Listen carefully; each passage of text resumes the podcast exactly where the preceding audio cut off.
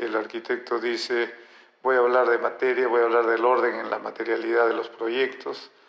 Y para hablar del orden en la materialidad de los proyectos, el arquitecto tiene que entender el orden en la materialidad de su persona. Ni siquiera voy a hablar de su ser, porque después podemos hablar de el orden de la materialidad en el ser.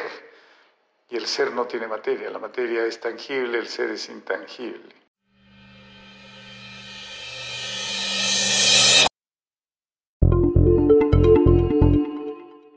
Por lo tanto, ¿qué parte de mi cuerpo es la parte más importante?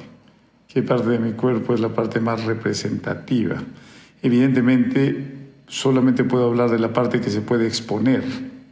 ¿no? Entonces, la parte más representativa de mi cuerpo son cómo recuerdan a Longi. ¿Primero viene la nariz o primero viene el cabello?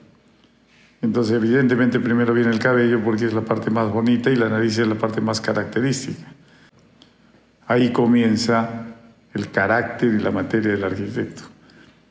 Una nariz y el pelo hacen el carácter del arquitecto y luego entras al mejor te metes en el interior del arquitecto, te metes en el interior en el ser del arquitecto y detectas en lo intangible algún tipo de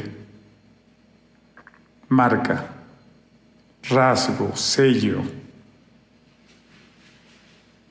sello, que puede ser como un tatuaje en el interior. Y comenzamos a buscar lo que sería el sello, la marca de la persona, que es algo que no se ve, pero que está dentro de uno. Y a eso siempre le hemos llamado la divinidad que cada ser humano debe encontrar dentro de sí. Combino la materia de la nariz y el, y el cabello con lo intangible dentro del ser, con esa marca, con esa huella, con ese gesto, con ese símbolo que hay en el interior, pero que no se ve, qué cosa sería, cómo se podría presentar eso. Y claro, si el arquitecto, además de ser talentoso en dibujo o talentoso en, como escultor, si el arquitecto pudiese tocar un instrumento musical, entonces vendría esa potencia del talento del arquitecto tocando el, el instrumento musical. Entonces me gustaría encontrar el interior y el exterior del arquitecto y me gustaría ver cómo es que el interior y el exterior se juntan, así como se juntan en, mi en mis casas. Me gustaría saber si yo soy considerado una escultura en el paisaje o, o más bien soy considerado un mamotreto en el paisaje. Yo quiero saber si que me paro con toda la colección de arquitectos que hay en el mundo, cómo me veo, cuál sería la relación interior-exterior y, y si me veo este, proporcionado, bien parecido, etcétera, etcétera. Y cómo es que el interior y el exterior se conectan, ¿no? Y creo que ahí es donde viene la gran diferencia. Que cuando tu interior está sano, cuando tu interior está inspirado, cuando eres consciente de que en el interior eres un fuera de serie, entonces estás mostrándolo en tu exterior. ¿no? Y ese es un proceso divino, es un proceso de estado de gracia, es un proceso natural, es un proceso que uno tiene que dejar ser. Y ahí está la gran diferencia. Y ahí sí veo que la relación entre arquitecto y arquitectura, entre el arquitecto y su arquitectura, es directa. Esa pregunta me la hicieron hace poco unos, unos alumnos, unos chicos diciendo exactamente eso, ¿no? Arquitecto, dicen que la arquitectura se parece al, arquitecto. ¿En qué se parece su arquitectura a usted? Esa pregunta fue bien interesante. No, bueno, ese es el lenguaje arquitectónico, el estilo, lo que fuese. Mis casas, gracias a Dios, las identifican como mías. Este, no hay manera de que sea, que no sea otra persona que sea yo el que hace esas casas y no hay manera que sea un cliente, el tipo de cliente que me da esos encargos, gente que se arriesga a, este gusto diferente o a este proceso diferente, a esta manera de pensar diferente.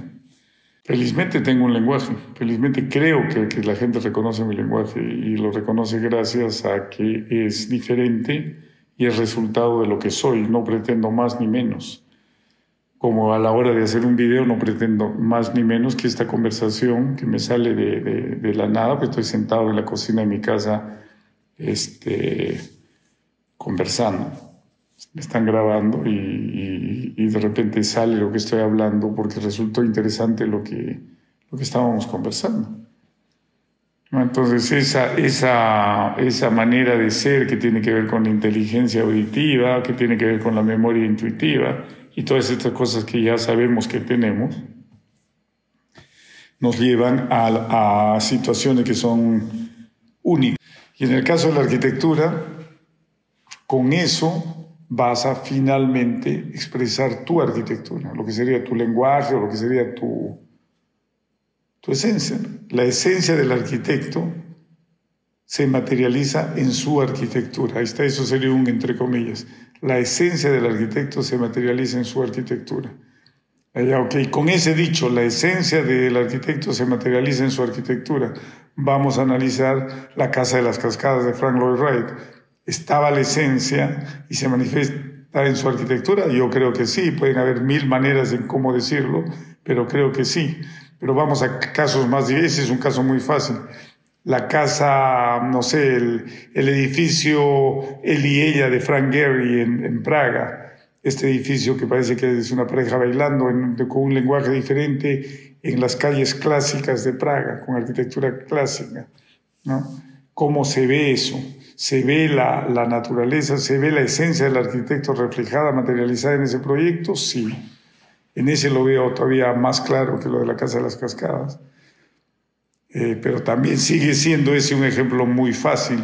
Entonces vamos a uno más, un poquito más latinoamericano este, la arquitectura de Freddy Mamani. ¿Se ve la esencia del arquitecto en esas cosas raras que hacen? Y yo diría que sí. Y está en la misma categoría de los proyectos y las grandes obras que he hablado antes, porque está sale de su esencia. La diferencia es que lo de Mamani sale de su esencia sin que él, él haya hecho ningún esfuerzo. La de Frank Lloyd Wright sale desde, el esfuerzo de haberse educado, ¿no? y las de Frank Gehry desde el esfuerzo de haberse educado y además haber sido creativo, haberse reinventado. Entonces esos tres ejemplos son todavía fáciles. Vamos a la arquitectura peruana, que ese sí es un poco más difícil. Y hago la misma pregunta. ¿En qué obra de arquitectura peruana se siente la esencia del arquitecto? ¿En qué obra de arquitectura peruana se siente, en, eh, eh, eh, en qué se siente la esencia del arquitecto materializada en su obra. ¿En cuál es la obra de arquitectura peruana en la que podríamos hacer? Machu Picchu, sí. Vamos a hablar de lo contemporáneo. ¿No? En la obra de quién hablemos de los más grandes. ¿no? ¿Tiene o no tiene? Su esencia se manifiesta y creo que no.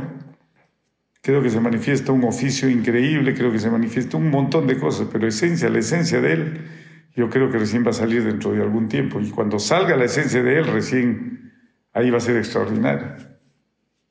No es malo, es, es muy bueno, pero creo que lo extraordinario recién va a salir, porque yo no veo la esencia del arquitecto ahí.